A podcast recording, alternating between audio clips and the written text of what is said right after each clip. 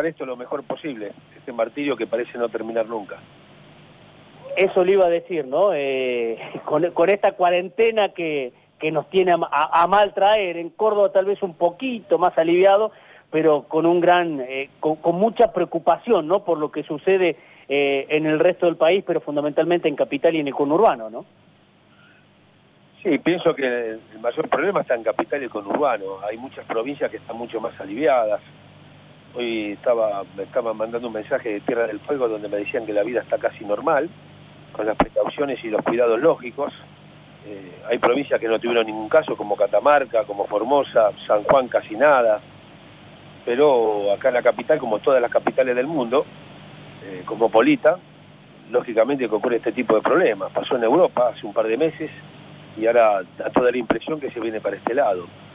Eh, habrá que estar atento y bueno, y esperar de que esto pase rápidamente y cuidándose como corresponde. Eh, metiéndonos y hablando de algo un poco más o mucho más grato, eh, como que uno lo, tiene referenciado como, como relator de fútbol, ¿no? Porque lo hemos escuchado desde siempre. pero uno sabe que también es un extraordinario relator de, de boxeo. ¿Qué le gusta más a, Walter Nelson? ¿Relatar qué? Siempre me hacen esa pregunta y no es que tenga un cassette, pero siempre digo lo mismo, porque fueron de la mano en, mi niñez y mi adolescencia, el fútbol y el boxeo. Las dos cosas por igual.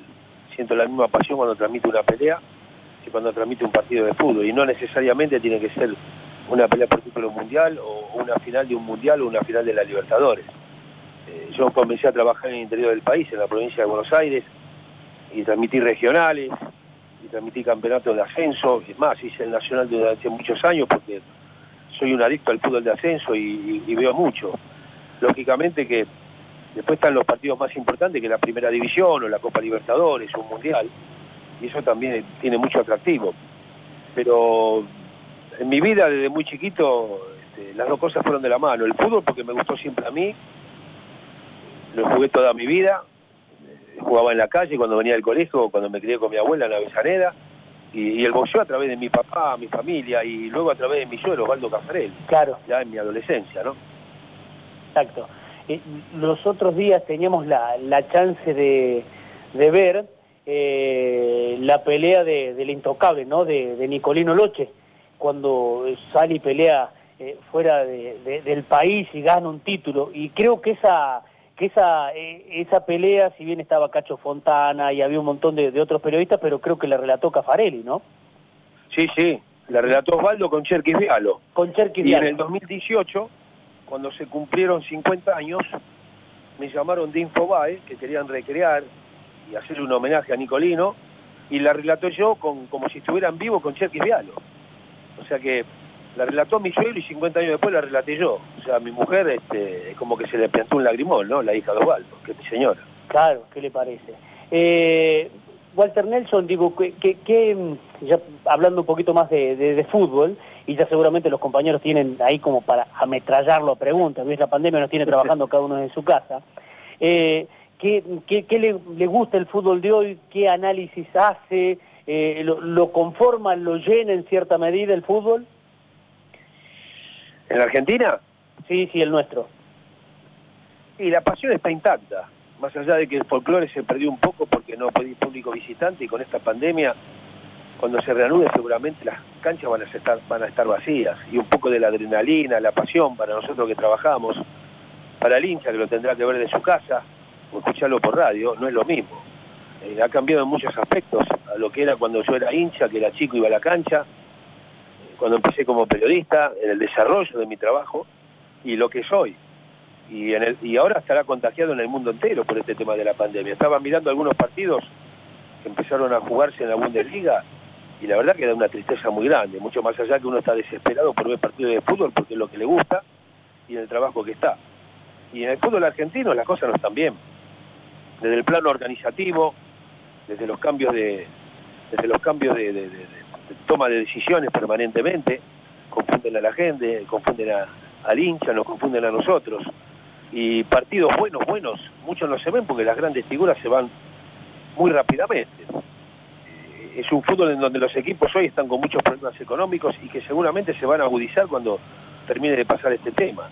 Entonces hay que recurrir a quizá a algunos jugadores que están haciendo sus primeras armas y que uno va descubriendo si tienen grandes condiciones, pero que inmediatamente los venden a Europa. Eh, la realidad del fútbol argentino es esa hoy. Eh, Walter, eh, esta mañana cuando trabajamos en la producción del programa y repasábamos las efemérides del día, nos encontramos que hoy se está cumpliendo un nuevo aniversario de la muerte de Mohamed Ali. en algún momento, en alguna entrevista, usted dijo que Mohamed Ali entre los boxeadores fue el más grande. ¿Por qué sostiene que fue el más grande y por encima de quién ubica la figura de Ali? Ali es el más grande porque lo demostró. Todas las cosas que decía las demostró arriba del ring. Pero no solamente arriba del ring, sino con sus compromisos sociales y civiles.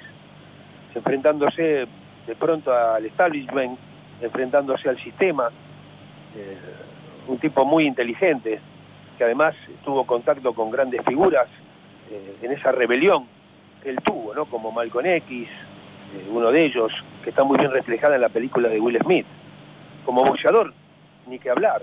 Este, en una categoría donde generalmente y por el peso los boxeadores se arrastran prácticamente o están clavados en el tapiz, eh, él aplicó muy bien lo que significa ser un boxeador inteligente, que arranca primero en la cabeza, que continúa por las piernas y luego los puños.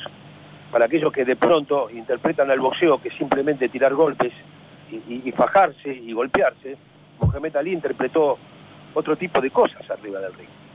Con mucho más la inteligencia, para, para practicar un, deporte que para muchos de pronto era brutal. Eh, y después las condiciones técnicas, indudablemente, ¿no? que lo hicieron muy grande en una época donde había grandes boxeadores y peleando de todos contra todos y quizá haciendo una trilogía de grandes peleas con Joe Frazier, que era un boxeador totalmente distinto, diferente a su estilo, a su sistema táctico, a su inteligencia, pero que marcó una época en la tercera pelea en Manila, como una de las peleas, dicho por grandes periodistas de, muchísimos años, una de las más grandes peleas de la historia. La pelea de Manila, la batalla de Manila con 45 grados, y en donde fue una pelea épica y de leyenda, y que todavía hoy se sigue recordando.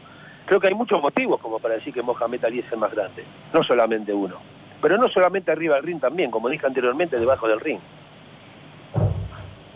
Eh, Walter, y de los argentinos, ¿cuál fue el número uno? ¿Cuál fue el mejor? ¿Por resultado o por gusto? Por gusto. Por gusto Ubisaco. Por resultado, lógicamente, Monzón. No hay ningún tipo de dudas ahí. Pero la Argentina ha tenido grandes campeones.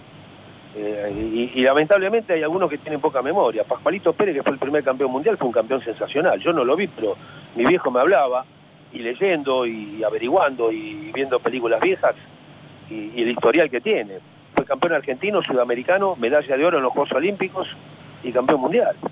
Ganó todo lo que se propuso. Eh, me parece que fue el que marcó el camino. Y después hay grandes campeones y de todos los estilos y para todos los gustos.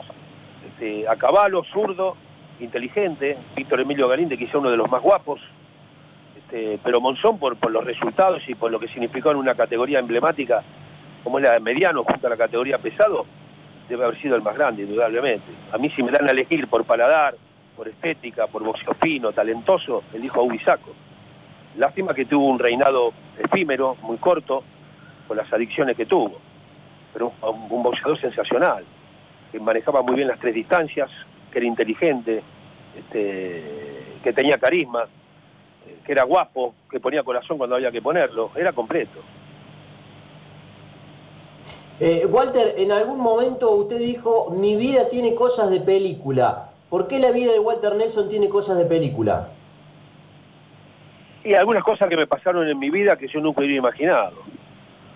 Este, la mujer que tengo al lado mío hace 48 años que estoy casado, la conocí en una fiesta, la saqué a bailar, porque uno cuando eres joven iba a bailar todos los sábados como cualquier pibe. Este, y, había un montón de chicas y la saqué a bailar y resultó ser la hija de, de Osvaldo Cafarelli.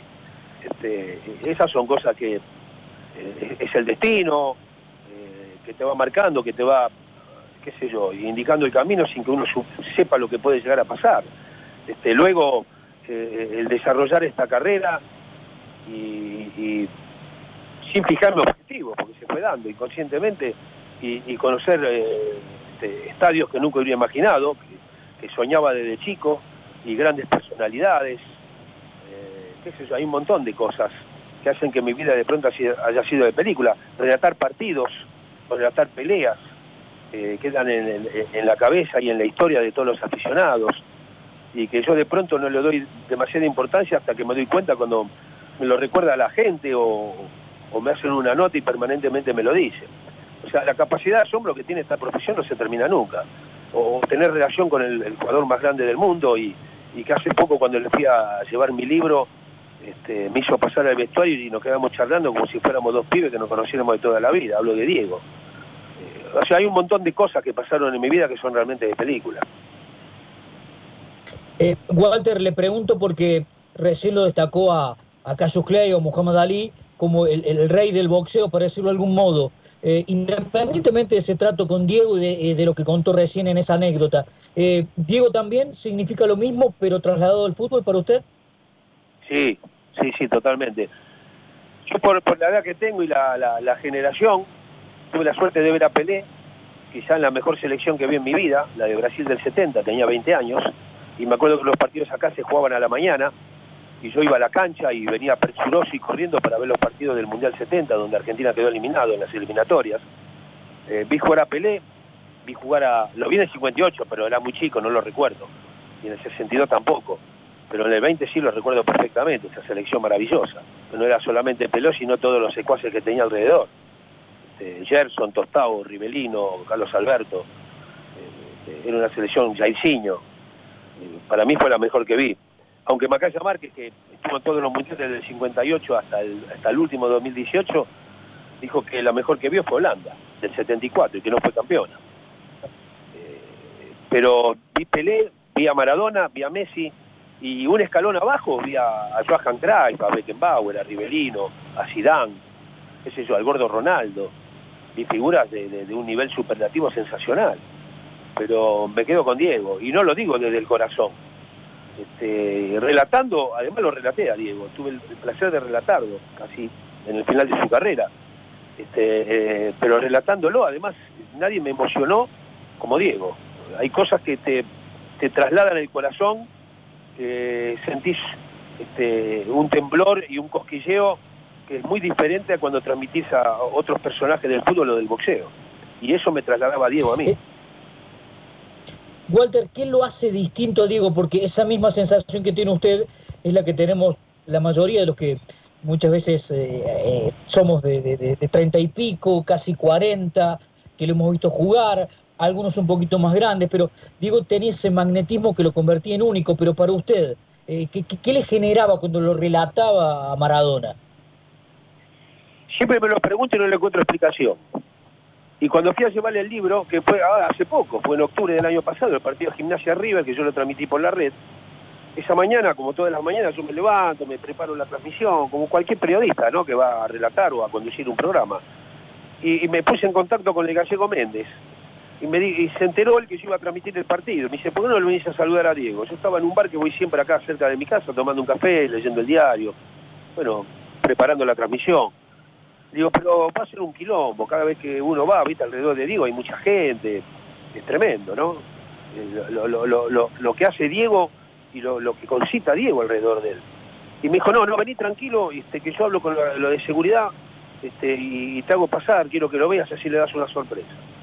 Bueno, llevé el libro, fui temprano, ya hacía mil años que no bajaba un vestuario, yo directamente movía la cabina porque los pibes que trabajan en el vestuario me dan todas las novedades, yo ya hablo antes de la transmisión bueno, y fui, me hicieron pasar, me conocieron ahí en La Plata, y yo estaba de las vallas para afuera, y justo llega Diego, el micro, y Diego venía hablando con un, con un chico que le venía haciendo una nota de Teis Sport. Yo estaba con Coco Ramón, recuerdo. Y Diego me ve, yo le chisto y me ve, y, pero, pero fue instantáneo, lo dejó al pibe, este, lo dejó haciéndole la nota prácticamente, este, vino hacia mí, me abrazó y me dijo, vení conmigo al vestuario. Y yo a Diego lo conozco porque yo empecé mi carrera en el año 72. Era muy chico, tenía 22 años. Y Diego empezó en el, en debutar en el 76. En esa época yo estaba con Héctor Larrea Rapidísimo, que era un programa muy escuchado en la Argentina, que era de 5 horas, de 7 de la mañana a 12, de lunes a viernes.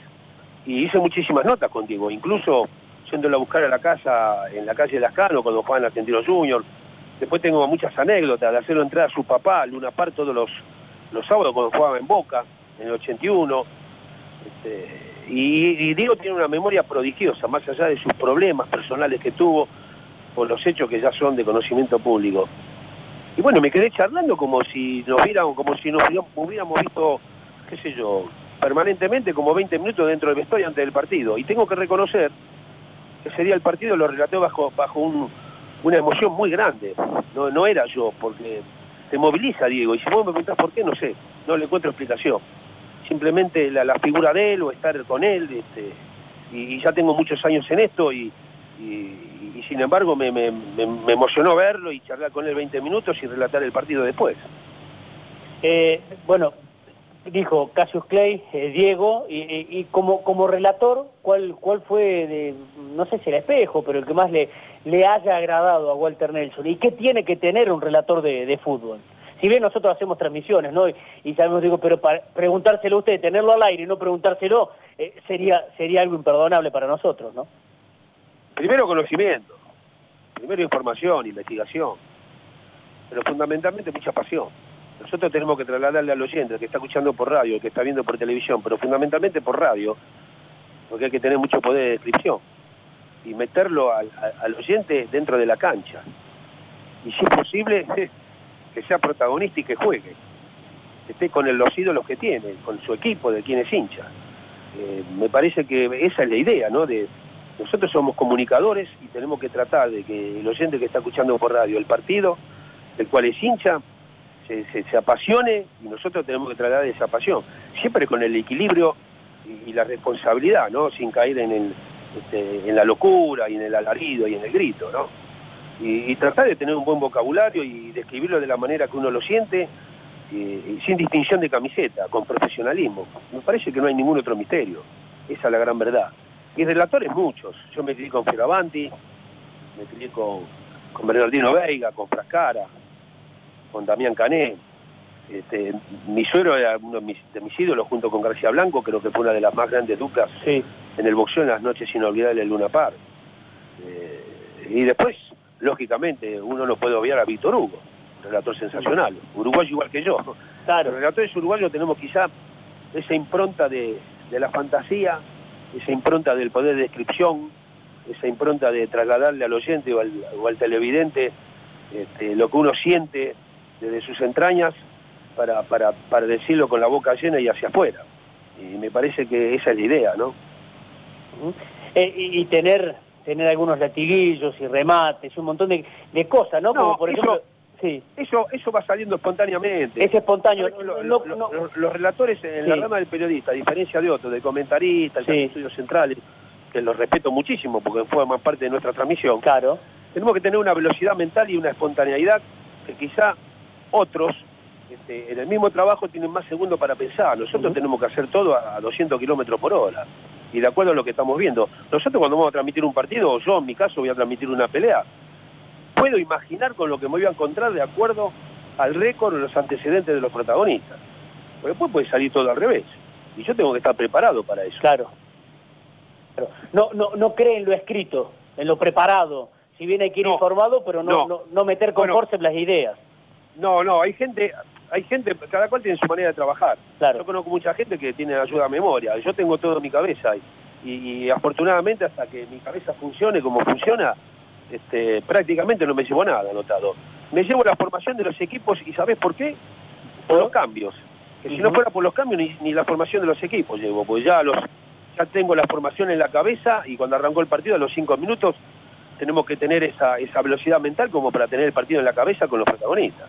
Claro. La posición en la cancha, eh, si es zurdo, si es derecho, este, si tiene una vincha naranja, si tiene zapato verde, si es zurdo, este, si es los delanteros, los mediocampistas, las posiciones. Quizá que más me complica últimamente es el equipo de Gallardo, porque juega sin posiciones fijas, claro. no es un, no es un técnico que juega con, posiciones muy estructuradas este, y aparece el jugador por cualquier lado. Entonces uno se tiene que concentrar mucho más que cualquier otro partido. Claro, todos juegan de todos, ¿no? Prácticamente. Eh, sí. Eh, el periodismo de hoy, digo, ¿qué, reflexión le, merece? Usted ha estado, y recién nos hablaba, ¿no? García Blanco, eh, su suegro, Cafarelli, lo nombró Víctor Hugo, ha trabajado con Fioravanti, gente importantísima. Digo, ¿el periodismo de hoy le, gusta? Hay de todo, en aquella época también. Quizá antes se tenía que agudizar mucho más el ingenio y el sacrificio era mucho más grande porque no existían las redes sociales. Claro. Eh, hoy los pibes que empiezan, recién empiezan, no tienen una carrera de pocos años, tienen todo el alcance de la mano.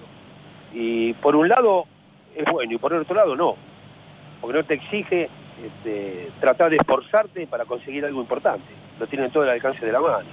Nosotros para conseguir una nota teníamos que llamarlo a la casa y si no lo encontramos teníamos que rastrearlo hasta que llegara a la casa de algún amigo, de la novia, de la mujer y con teléfono este, de disco. Eh, hoy tenés el celular, tenés WhatsApp, tenés Zoom, tenés Twitter, tenés Instagram. Yo me tuve que adaptar a todo eso si no te quedas en el camino, más allá de que comencé en una era donde esto no existía pero me ayudó mucho.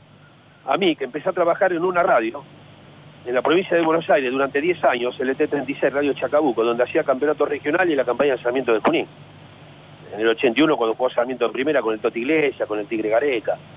Y, viajaba 220 kilómetros de ida y 220 kilómetros de vuelta, todos los domingos. Y llegaba a la una de la mañana y me levantaba el otro día a las cinco y media para ir al programa de la REAN rapidísimo. Pero no fue ningún esfuerzo para mí, ningún sacrificio ese, porque lo que hacía me encantaba, me gustaba mucho, lo hacía con mucha pasión. Y bueno, y después con, a, través de los años y con el correr de los años me sirvió todo eso. Cuando entré a trabajar en radios importantes, en medios importantes, todas esas, esas divisiones inferiores que hice, podría decirlo de alguna manera, me sirvió muchísimo. Eh, sabe que uno lo, escucha a Walter Nelson y, bueno, más o menos nos decía lo mismo, ¿no? E, esta es la, radio de, de, Brizuela, de Víctor Brizuela, y él siempre mm. nos hablaba y nos aconsejaba y nos explicaba y, nos decía eso, ¿no? El hacer las inferiores, cómo, cómo fueron cambiando los tiempos, eh, que tal vez no había ni mejor ni peor, sino formas distintas, diferentes. Es decir, que, que escucharlo a Walter Nelson también en cierta medida nos, nos hace eh, volver y, escucharlo a, a Víctor, ¿no? En su momento. Eh, lo conocí mucho, acá iba a Córdoba me encontraba con él, con Osvaldito Hueve, con quien tengo una relación espectacular porque trabajamos juntos en Radio Rivadavia. Osvaldo para mí me parece uno de los mejores relatores que, hubo y que hay, este, con un poder de descripción, con un, con un vocabulario, con una cultura, porque eh, el fútbol tiene eso también, además de lo popular es cultural. Eh, el fútbol es, tan grande que acapara este, un montón de situaciones y un, montón de cosas que de pronto no tienen nada que ver con el fútbol, pero sí las tienen. La política, el espectáculo, este, los escritores, la música. Eh, y yo me aferro mucho a eso, para algunas frases que tengo que tirar en algún partido, en alguna circunstancia, en algún momento, en un desarrollo de un partido que viene justo para eso. De hecho, hubo grandes escritores este, que están muy relacionados con el fútbol, como Osvaldo Soriano, como el Negro Fontana Rosa, como Eduardo Galeano, penas abiertas para América Latina, este, qué sé yo, y podemos nombrar en boxeo hasta el propio Cortázar, hablando del, primer ídolo que tuvo el boxeo argentino, que fue el Torito de Mataderos. Y que le encantaba el boxeo. Y sí, o sea, Abelardo, Abelardo Castillo, también, un gran, un gran escritor, un loco por el, por el boxeo, y, la lista es interminable. Son muy populares el boxeo y el fútbol, pero a su vez también tienen un gran nivel cultural. Eh, la última, eh, aprovechando su, su, gentileza, Walter Nelson, eh, porque por ahí los compañeros me dicen, y, y volviendo al boxeo, ¿no? Vamos al boxeo, del fútbol, el periodismo, tratamos de, hablar de, todo y fundamentalmente uno cree que son notas para escuchar, ¿no? No tanto para preguntar y, mucho menos para interrumpir.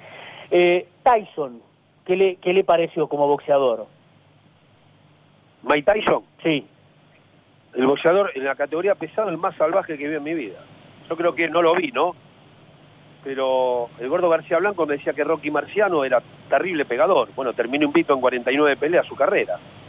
Pero Mike Tyson, de lo que yo vi, me parece que en la categoría fue el más salvaje.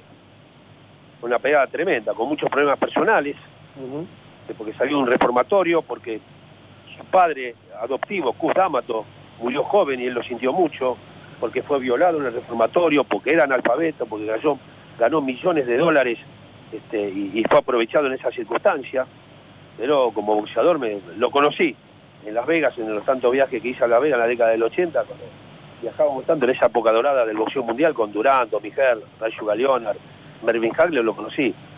Me pareció un, tipo de una, de una apariencia normal, muy humilde, pero que lógicamente con el dinero que ganó le trajo aparejado un montón de problemas, ¿no?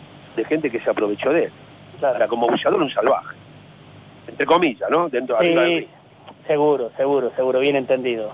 Eh, Walter, ha sido, ha sido un gustazo, ¿eh? el respeto de siempre, de, este grupo de deportes, eh, de, la radio en sí, de la radio de Víctor, así que bueno, lo, tenemos siempre muy presente y lo seguimos escuchando o en TIC, pero fundamentalmente en la, en la red, así que muchas gracias por, por su tiempo. A ustedes, un abrazo muy grande y saludo a toda la gente de Córdoba, allí tengo muchos amigos. Gracias. Walter Nelson, hablando con, con nosotros, hablando un poco de, de todo, de fútbol.